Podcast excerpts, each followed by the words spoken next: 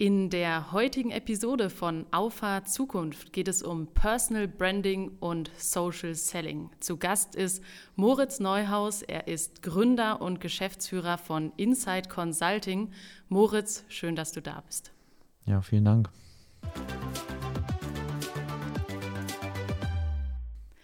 Ich starte mal mit einer steilen These in die Folge. Und zwar würde ich sagen, jeder, der so im deutschsprachigen Raum auf LinkedIn unterwegs ist, der hat schon mal irgendwas von euch gesehen äh, auf LinkedIn. Wie macht ihr das? Also ich glaube, das kann man jetzt mögen oder nicht, ja. Also mit Sicherheit gibt es da nicht nur irgendwie Leute, die sagen, oh, wie cool seid ihr denn? Ich glaube, wir können nicht so viel, was Marketing und Vertrieb angeht, aber LinkedIn, das können wir, weil das ging im Grunde sehr früh los. Das ist der Thomas, mein Mitgründer, 2018, mit nur 18 Jahren war der damals alt, nach New York ist und einfach nur sein Englisch verbessern wollte und dann auf so einem LinkedIn-Meetup in dieses ganze Thema Personal Branding reingerutscht ist.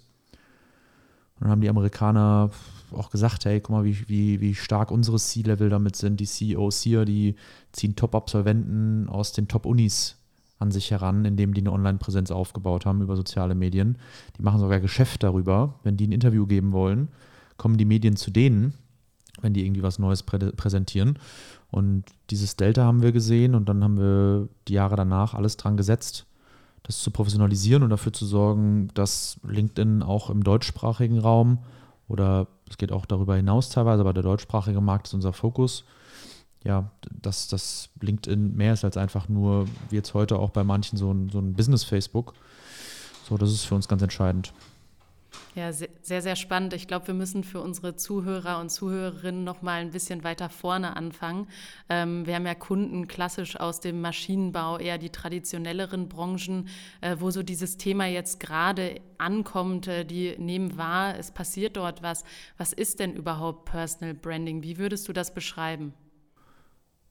Ja, also gibt es verschiedene Definitionen von, was alle immer sagen, ist, äh, Jeff Bezos hat mal gesagt, irgendwie was hinter deinem Rücken gesagt wird, so in die Richtung gehend. Ähm, das ist Personal Branding, was die Leute da über dich denken, wenn du nicht im Raum bist. Aber wie wir Personal Branding definieren oder wie wir es gerade auch im B2B definieren, ist es eigentlich eine Kombination aus den, und die Chronologie ist ganz wichtig bei der Sache, eine Kombination aus den Zielen des Unternehmens, aus den Zielen der Persönlichkeit, also der Führungskraft selber, ob angestellt oder Unternehmer, selbstständig, und, auf, und aus dem, was auf sozialen Medien funktioniert. So, und wenn man sich diese Schnittmengen anguckt, also die Schnittmenge zwischen 1 und 2, zwischen den Unternehmenszielen und dem, was für die Person wichtig ist, das war bisher von unserem Verständnis her die klassische Karriereleiter, sagen wir einfach mal. Ich setze mir ein Ziel und ich werde vielleicht auch variabel dafür vergütet. Ich baue mir Reputation in der echten Welt auf. Die Schnittmenge aus 2 und 3, also den Zielen der Person und sozialen Medien, die ist meistens gar nicht so richtig vorhanden. Oder wir kriegen gesagt von unseren Kunden, meine Kinder daddeln da auf Social Media ein bisschen rum, ich selber nutze es höchstens privat oder gar nicht. Und die dritte Schnittmenge, die wir davor schon haben und wo es uns dann letztendlich um alle drei geht, ist die Kombination aus Unternehmenszielen und dem, was auf sozialen Medien funktioniert. Und das nennen wir bisher Corporate Marketing. So, das Unternehmen auf sozialen Medien, weil da die Aufmerksamkeit aktiv, äh, dass sie da sind, weil die Aufmerksamkeit auch da ist. Das ist jetzt nicht überraschend, dass sie sich da mit organischer Aktivität, aber auch mit bezahlten Werbeanzeigen als Firma präsentieren. Das machen die auch schon seit ein paar Jahrzehnten. Aber jetzt die Kombination aus den drei Bestandteilen, Unternehmensziele, persönliche Ziele und dem, was auf sozialen Medien funktioniert, die ist neu und die definieren wir als Personal Branding. Ja, interessant, die Definition, da die Bereiche zusammenzubringen. Wie sieht das denn konkret aus? Also wenn du jetzt, sage ich mal, mit einer Führungskraft äh, zusammenarbeitest, wie sieht das dann konkret aus? Also erstmal würde ich nie pauschal sagen, du musst irgendwie auf LinkedIn, du musst irgendwie Personal Branding machen, weil dieses Thema, sogar jetzt mal gar nicht darauf sofort einzugehen, jede Führungskraft versteht seit Jahrzehnten, dass es smart ist, sich auf eine echte Bühne zu stellen, sage ich mal, und da vor 100 Zielkunden zu sprechen. Und trotzdem hat nicht jeder Geschäftsführer, nicht jeder Consulting-Partner, nicht jeder Gründer Lust darauf oder sagt einfach, das ist die Art und Weise, wie ich bin und wie ich drin aufgehe. Und ähnlich ist LinkedIn auch als Bühne. Das heißt, was es braucht erstmal, um sinnvoll zu sagen, wir legen los, ist eine Neugier, ein Grundinteresse, bei vielen Kunden, die schon zu uns kommen, teilweise eben auch der Wunsch zu sagen, ey, da geht schon was, wir merken schon, da ist Traktion da, Mitbewerber machen schon was, wir selber haben schon gemerkt, fast als Zufallsprodukt sind da irgendwie Leute auf uns aufmerksam geworden mit den noch spärlichen Aktivitäten, die viele machen. Und dann geht es eben darum, das zu professionalisieren oder erstmal auch zu gucken, dass man sich nicht vergaloppiert. Und da gibt es aus meiner Sicht viele Fehlaufschläge von Corporate Influencer-Programmen, wo die Verantwortlichen große Probleme haben, den Invest sowohl in Geld, aber vor allen Dingen auch in Zeit, der dann von irgendwie Mitarbeitern erbracht wird, zu rechtfertigen und zu sagen, da ist jetzt mehr rausgekommen als einfach nur Likes und ein bisschen Reichweite. Und äh, deswegen ist ganz essentiell für uns, dass wir erstmal sagen, was will das Unternehmen erreichen, wer sind die richtigen Personen dafür. Und äh, würdest du sagen, Personal Branding ist für jeden oder erstmal für jede Branche etwas, womit man sich zumindest mal auf der Agenda beschäftigen sollte? Ja, also für uns ist es jetzt ein großer Segen, ehrlicherweise, dass wir einfach auch ein bisschen Glück hatten, sehr früh in dieses Thema reingerutscht sind, uns dann auch genau darauf fokussiert haben und deswegen da heute mit großen DAX-Konzernen arbeiten dürfen. Es echt kaum eine Personal Brand gibt, über die wir nicht entweder Bescheid wissen, weil wir irgendwie sehr nah dran sind oder weil wir sogar mitwirken durften auf LinkedIn. Um, wir haben Beispiele aus der Baubranche, aus der Ziegelindustrie, die da gefühlt noch am weitesten von weg sind. Ähm, also ich sag mal, Bau, Medizin, die, die sind relativ weit weg, aber wir haben immer wieder dann auch die Unternehmen, die sowieso einen gewissen Pioniercharakter haben und vielleicht sagen, okay, wir sind ein bisschen größer, wir sind nicht das super kleine 15 Mitarbeiter lokale Unternehmen, sondern wir haben internationale Kunden. Wir sehen, dass die USA da weiter sind. Wir haben Kunden im Bereich der Vermögensverwaltung, wir haben Kunden im Bereich Private Equity, wir haben im MA-Bereich was, wir haben unfassbar viele Consulting-Kunden, Personalberatung. Also für Dienstleister ist es, ist es hochrelevant, aber wir haben auch B2C-DAX-Konzerne, die einfach verstanden haben, dass heute gerade in Richtung Vertrieb, gerade in Richtung Mitarbeitergewinnung, da rede ich häufig vom, vom Amazon-Prinzip im Recruiting. Und das Amazon-Prinzip im Recruiting bedeutet für uns, dass heute, sage ich einfach mal, meine Generation oder vielleicht sogar die, die Führungskräfte, äh, die Jungen äh, unter 35, unter 40, die sind es gewöhnt, über Amazon für mehrere tausend Euro ganz normal sich zu informieren und auch Akquisitionen zu tätigen. Zu sagen, ich kaufe mir einen Fernseher, einen Kühlschrank, ich, äh, ein Auto, was auch immer, das ist völlig normal.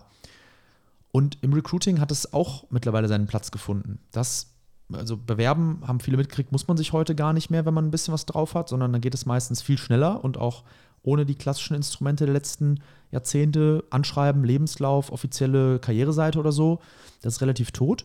Aber Amazon-Prinzip im Recruiting, das bedeutet für uns, dass wir eigentlich sehen, dass sich heute niemand mehr bei einem Unternehmen bewirbt, wo er vorher nicht die Möglichkeit hat zu verstehen, wie die Führungskraft, die potenziell der, der zukünftige Vorgesetzte äh, ist, hat er eine Vision. Wie geht er mit seinen Leuten um? Investieren die in ihre Leute?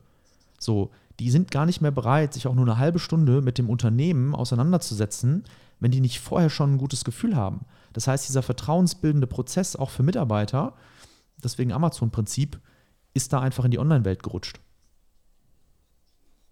Ja, es ist ein, ein, spannender Vergleich, den du da ziehst. Ähm, nach außen hin, ich, wenn ich das jetzt mal so betrachte, was ich auf LinkedIn wahrnehme, ähm, sieht das immer sehr leicht aus. Ne? Ich kenne das aber von mir selbst, wenn man dann versucht, auch mal eine Regelmäßigkeit, ein System dahinter zu bringen, dann merkt man ziemlich schnell, da steckt auch eine Menge dahinter. Klar, man kann sich das irgendwie äh, in, durch Bündelung und Co. einfacher machen.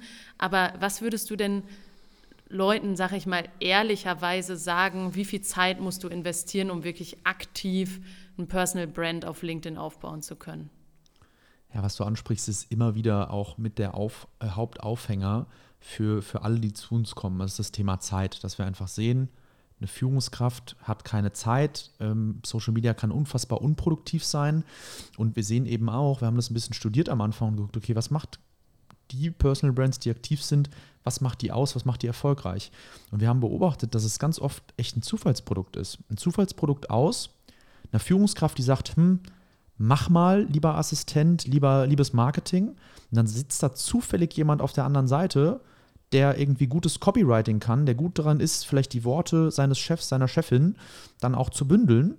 Und dann entsteht da ein Tandem, wo man einfach sagt, also manchmal sind es Leute, die kennen sich eben seit Jahrzehnten, äh, manche Gründer sind da mit den anderen zusammen zur Schule gegangen und haben dann einen digitalen Redenschreiber an ihrer Seite, der für die ähm, ja fast wie selbstverständlich dann einen sehr zeiteffizienten Prozess aufbaut. Und genau da haben wir uns gedacht, okay, wir wollen nicht, dass du mit äh, irgendwie dem, der das macht, zur Schule gegangen sein musst, sondern wir sind in der Lage, Content-Prozesse aufzubauen. Und da geht es immer wieder um genau dieses Tandem, wo wir sagen, okay, die Führungskraft, die Person, die vermarktet wird, die muss so zwei, drei Stunden im Monat einbringen in das Thema. Aber wir brauchen jemanden, Assistenz oder Marketing oder ein Werkstudent. Das sind manchmal Leute im zweiten, dritten Semester, ähm, manchmal, also wir zeigen den Kunden dann auch genauso, wenn es nötig ist, wie die Ghostwriter heiern, wie die Videografen heiern, die die dabei unterstützen. Aber diese Person, sage ich einfach mal, die muss zwei, drei, besser vier Stunden die Woche einbringen. Ne? Das ist so das, was an Commitment auch da sein muss. Zwei, drei Stunden pro Monat von der Führungskraft, drei, vier Stunden pro Woche von einer Person, die einfach lernt zuzuarbeiten. Dann erklären wir, wie macht man intern Interviews, wie sorgt man im ersten Schritt dafür, dass es überhaupt sinnvolle Themen gibt, eine Strategie gibt, auf die das Ganze einzahlt? Und ähm, das macht es dann wieder interessant, die Vorteile aus Social Media eben auch für ein Unternehmen dann mitzunehmen und die Nachteile für eine Führungskraft zu reduzieren. Aber das heißt für euch schon, dass dieses, äh, dieses System dahinter, was jeder Einzelne quasi aufbauen soll für sich, schon auch ein, ein wichtiger Erfolgsfaktor ist. Ja, das ist also der Hauptgrund, das ist ja, was wir machen, ist ja keine Raketenwissenschaft. Also da gibt es ja andere da draußen, auch Kunden von uns, die irgendwie mit künstlicher Intelligenz zu tun haben oder Vision AI oder äh, wirklich an Sachen forschen, sage ich mal, äh, die komplex sind ähm, und, und äh, die auch einfach nicht viele, nicht viele können bei uns ist es keine Raketenwissenschaft. So, bei uns, wenn Kunden zu uns kommen, dann kommen die zu uns, weil die verstanden haben, jo, das, was sie da machen, da könnte ich mich jetzt auch ein Jahr oder zwei hinsetzen und dann wäre ich auf einem ähnlichen Niveau.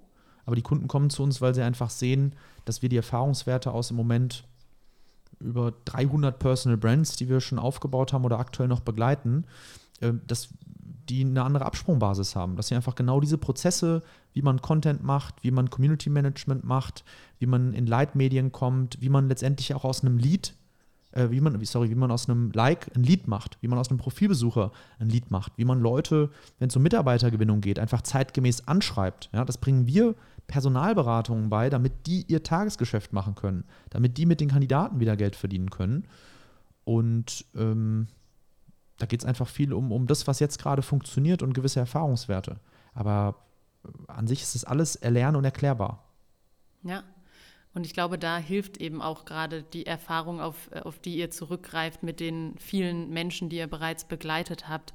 Ich habe mich ja im, in Vorbereitung auf diese Folge auch ein bisschen bei unseren Hörern und auch unseren Kunden umgehört. Ich hatte dir Ui. eben kurz, eben kurz auf, äh, im, im, Vorgespräch gesagt, äh, dass vielen bewusst ist, da passiert was. Also ich glaube schon so, dass diese Erkenntnis da ist. Mhm. Ähm, wenn man dann auf LinkedIn ist, hat hat man aber das Gefühl, das ist zumindest das, was, äh, was ich so ein bisschen da rausgehört habe, dass vor allem bunte und schrille Typen, jetzt sei es Mann oder Frau, egal, auf LinkedIn erfolgreich sind. So, und jetzt gucke ich mir mal die klassische Persona, ne, wenn wir im BWL bleiben, äh, von einem äh, mittelständischen Geschäftsführer an der wird sich selbst wahrscheinlich nicht als schrille Person bezeichnen oder der wird jetzt nicht sagen, ich steche irgendwie so mit dem, wie ich aussehe, was ich mache, wie ich mich anziehe, so aus der Masse heraus. Muss ich das überhaupt? Weil ich will ja auch am Ende mit meinem Personal Brand auf gar keinen Fall irgendwie eine Rolle spielen, die ich nicht bin. Ne? Ja, aus meiner Sicht sprichst du da einen sehr wichtigen Punkt an. Und da machen Leute immer wieder den gleichen Fehler. Auch bei uns, ja, auch in unserer Branche. Sie verwechseln Sichtbarkeit und Erfolg.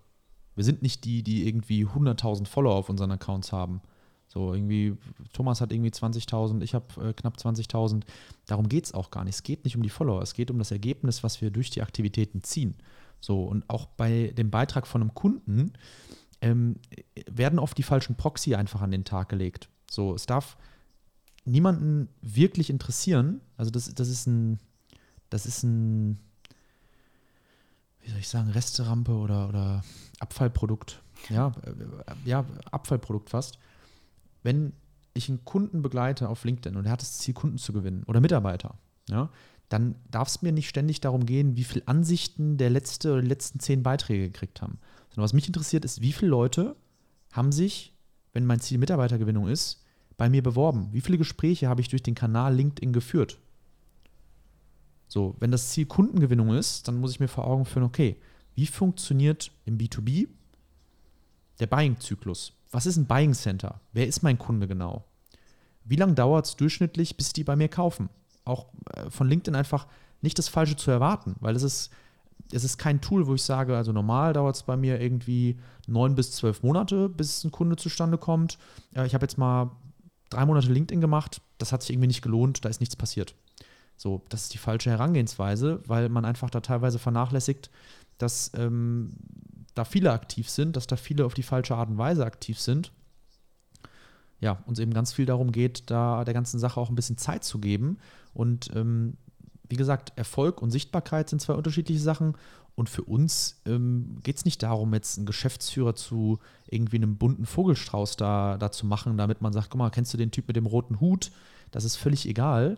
So, das sind ja in der Regel Menschen, die haben in der echten Welt Wiedererkennungswert. Das heißt, wenn die auf eine Veranstaltung, auf eine Messe bisher gehen, dann weiß man, Harald Meyer hat irgendwie einen 100-Mann-Konzern aufgebaut in den letzten 20 Jahren ähm, dann weiß man, wer das ist. Und wenn der jetzt online geht, dann geht es teilweise auch darum zu sagen, ey, super spannend, dass Bestandskunden dich, obwohl sie irgendwie dich ein Jahr nicht gesehen haben, dich plötzlich anschreiben, ansprechen, vielleicht auch in der echten Welt und sagen, wusste gar nicht, dass ihr da ein neues Produkt im Angebot habt und das hier, was sich beim Bosch einsetzt, können wir mal sprechen. So, das ist für uns interessant. Ja. Nicht die Zahl der Follower, die Zahl der Ansichten. Ich glaube sowieso, das, was du ansprichst, ist eine ganz, ganz wichtige Denkweise, die man vor allem in einer zunehmend digitaleren Welt braucht, weil wir haben ja angefangen, wenn man digitalisiert, kannst du natürlich auch super messen.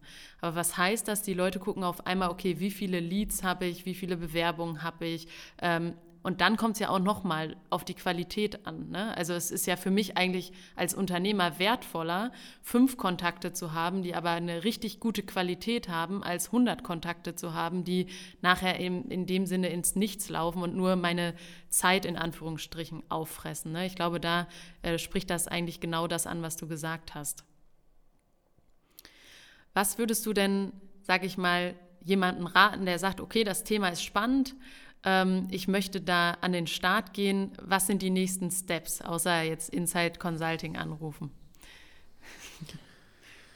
Also ich gehe davon aus, dass wenn du sagst, das Thema ist spannend, dass es irgendwie Leute sind, die sich grob schon mal mit auseinandergesetzt haben. Wir haben aber auch ein paar, die sagen im Grunde, ich habe gar kein LinkedIn-Profil. Ja, fünf bis zehn Prozent sagen irgendwie, boah, das klingt alles irgendwie ganz interessant. Äh, erklärt mir das mal wirklich von absoluten Basics her.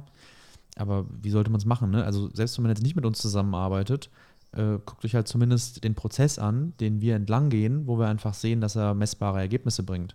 Und den Prozess haben wir bei uns auf der Homepage. CLB5 heißt der, C-Level Branding und sind fünf Schritte. Den Prozess haben wir auch bei T3N runtergebrochen. Mit denen zusammen haben wir so, eine, so einen LinkedIn-Report geschrieben. Das kam sehr, sehr gut an. Die haben T3N, so eins der größten Digitalmagazine, die haben ähm, vorher noch nichts richtig zu LinkedIn gemacht gehabt und die haben da jetzt ein paar Guides schon veröffentlicht zu allen möglichen Themen. Und das Ding war nach zehn Tagen der absolute Bestseller, den die da bisher rausgebracht haben in den letzten Jahren. Und das zeigt ja schon auch, dass einfach zu dem Thema viel Traktion da ist, dass Leute jetzt anfangen, sich da zu professionalisieren. Und das ist ehrlicherweise auch das, was mich positiv stimmt, wenn ich immer mal wieder höre, dass die Leute sagen, ja, es wird immer mehr zu einem Business-Facebook, weil viele Marketer sind da eben schon aktiv verfolgen das und äh, äußern sich kritisch darüber, wohin sich die Qualität der Inhalte entwickelt. Aber auf der anderen Seite müssen meistens die gleichen Marketer dann auch zugeben, dass sie noch keinen starken, messbaren Return durch LinkedIn als Plattform erzielen. Und ähm, das ist vielleicht, um, um die Frage auch zu beantworten, das, was man tun sollte, dass man sich vor Augen führt, okay, wir wollen da was machen. Fragt euch erstmal, mit welchem Ziel wollen wir da auftreten? Was sind die richtigen Kennzahlen? Und dann letztendlich auch, wer sind die richtigen Personen? Ja, ich glaube, das ist auch ganz wichtig. Ich meine, die Kritik wird ja in den letzten Wochen auch tendenziell lauter. Ich glaube aber auch, dass gerade Qualität ja auch bei vielen Profilen durch Quantität kommt. Gerade wenn du nicht von Anfang an mit einem professionellen Partner dran gehst, dann bist du in der Anfangsphase im Ausprobieren, dann haust du erstmal ein bisschen was raus, guckst, was funktioniert, was zahlt auf mein Ziel ein, was nicht. Und ich glaube, das führt auch ein bisschen dazu, je mehr Leute sich da ausprobieren, dass das dann auch so ein bisschen in, in Wellen quasi äh, kommt, guter Content, schlechter Content. Ähm, ich weiß nicht, ob es mittlerweile bei LinkedIn auch so ist wie bei anderen sozialen Netzwerken, wo man viel dem Algorithmus hinterher geiert. Ähm, ich weiß nicht, vielleicht kannst du da noch mal was zu sagen oder ob das da wirklich noch äh, eher auf äh, Qualität ankommt. Wie siehst du das? Also ich bin bei dir. Ich glaube auch, dass Quantität zu Qualität führt, gerade wenn wir es mit Projekten zu tun haben, wo wir eben nicht sagen können, wie irgendwie in der Gründerszene oder E-Commerce oder so oder im Consulting, wo man sagen kann, guck mal, da gibt es Leute vielleicht aus den USA, da können wir gewisse Dinge von lernen, wie die auftreten, wie die kommunizieren. Das scheint zu funktionieren. Und dass man vor allen Dingen eben auch wieder zurück muss zu diesen drei Faktoren. Wie ich gesagt habe, Unternehmensziel ist das eine, äh, was auf Social Media funktioniert, ist das andere. Und eben diese dritte Komponente, was ist mit der Person? Also was halt neu ist an dieser ganzen Disziplin, ist dass, wenn ich über Corporate Marketing, Corporate Branding nachdenke, ich kann von einem auf den nächsten Tag die Farben von dem Logo an der Wand ändern. Wenn es jetzt aber hier um Personal Branding geht, geht es ganz viel darum, so die richtige persönliche Linie zu finden. Es geht darum, Führungskräften, die, die vielleicht auch sagen, jo, wir machen das, aber in einem großen Teil auch die Angst zu nehmen davor, was da alles passieren kann. Weil wenn ich da irgendwie meine, ich müsste 100 Posts absetzen, um da äh, auf Qualität zu kommen, so viel Zeit haben die meistens nicht sondern da ist schon recht wichtig, dass man direkt in den ersten Beiträgen sieht, hm, das hat er jetzt nicht mit seiner eigenen Zeit und äh, irgendwie mit einer Stunde Research und eben alleine dem Werkstudent gemacht. Das äh, kann meistens dann auch, auch falsch rüberkommen und dann hören Leute auch schnell wieder auf. Und auch wir können, können im Grunde nur dafür sorgen, dass es halt nicht 50 oder 100 Beiträge braucht, sondern dass wir schon nach irgendwie 10 oder 20 Beiträgen sagen können, guck mal, das kommt gut rüber, du hast schnell deinen eigenen Stil gefunden, weil das ist am Ende das Entscheidende. Wir gucken uns an, was funktioniert in der Branche, bei jedem Kunden aufs Neue. Und dann geht es aber viel darum, auch den dazu zu ermutigen, seinen eigenen Stil zu finden. Genauso wie das diese Persönlichkeiten auch in der echten Welt dann meistens geschafft haben. Ja, ja, total spannend. Ich meine, wir kommen jetzt hier im fortgeschrittenen äh, Teil der Folge Richtung Ende. Da würde mich nochmal interessieren, was sind so für euch die nächsten Steps im Personal Branding? Äh, wo guckt ihr gerade besonders genau hin? Ähm, was kann man da so in Zukunft von, von euch erwarten?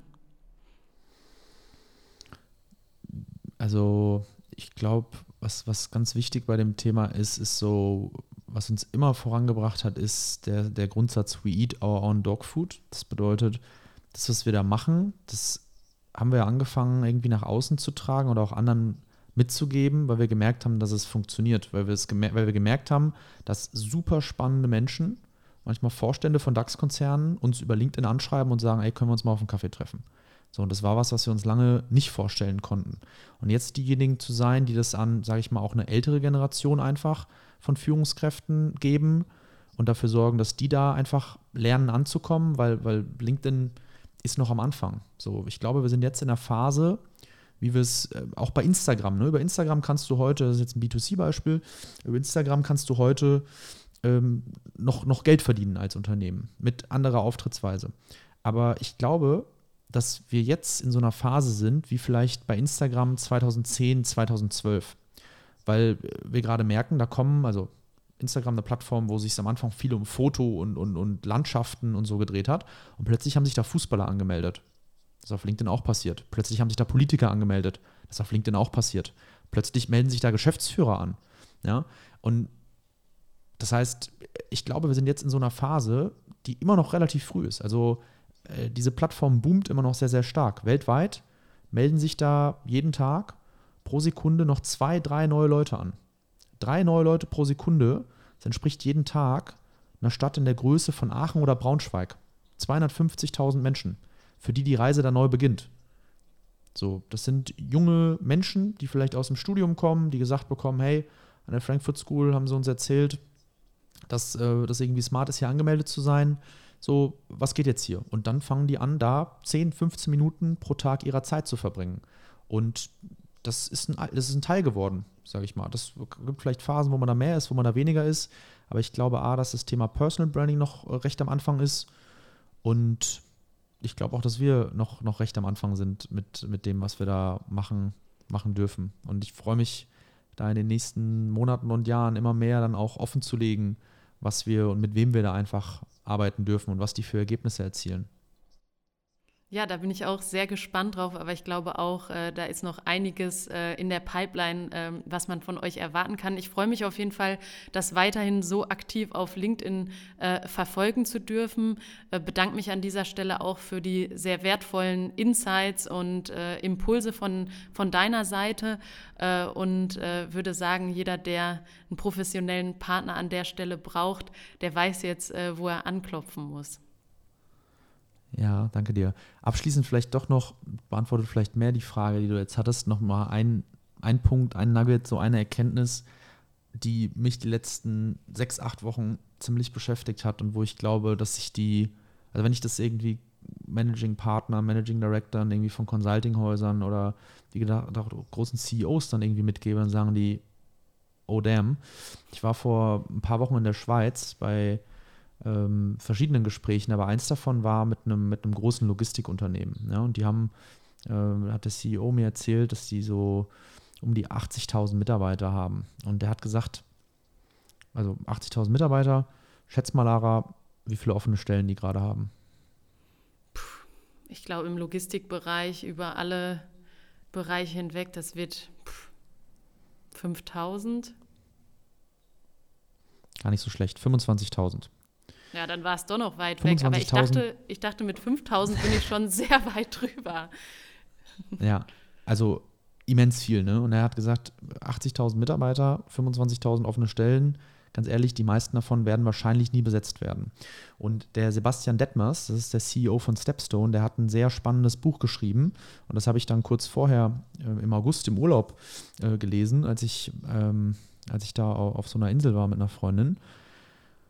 Und ähm, das heißt die große Arbeiterlosigkeit. Also nicht mehr Arbeitslosigkeit, sondern Arbeiterlosigkeit. Und um das ganz kurz zu fassen, er hat da unfassbar viele spannende Statistiken drin. Aber was hängen geblieben ist so ein bisschen, ist, dass er sagt, der Wohlstand, den wir heute haben, der basiert im Wesentlichen immer wieder in den letzten 250 Jahren darauf, dass wir industrielle Revolution produktiver geworden sind. Sagen wir einfach mal, die Produktivität pro Kopf ist von Jahr zu Jahr gestiegen. Und der zweite Parameter ist, dass immer mehr Leute gearbeitet haben, erwerbsfähig geworden sind. Weil wenn du arbeitest, dann verdienst du Geld. Und wenn du Geld verdienst, konsumierst du auch wieder. Das ist wie ein positives Flywheel. So. Was wir jetzt beobachten, ist, dass A, die Produktivität pro Kopf, gerade bei den Kopfarbeitern, dass die stagniert, dass die letzten Jahre das irgendwie wirklich unter 1% liegt ähm, durch Social Media 80 Mal am Tag das Handy in die Hand nehmen, sagt, äh, sagt man, hat eine ähnliche Wirkung wie irgendwie doppelt so viel, äh, also zweimal Marihuana rauchen. So, weil 80 Mal am Tag, wenn ich irgendwie acht Stunden schlafe, ist alle 10 Minuten das Handy in die Hand nehmen. Wir werden einfach nicht produktiver. Und dann beschreibt er, um auf den Punkt zu kommen, dass es in Deutschland 45 Millionen Erwerbstätige gerade gibt. Und wir haben eine Million offene Stellen.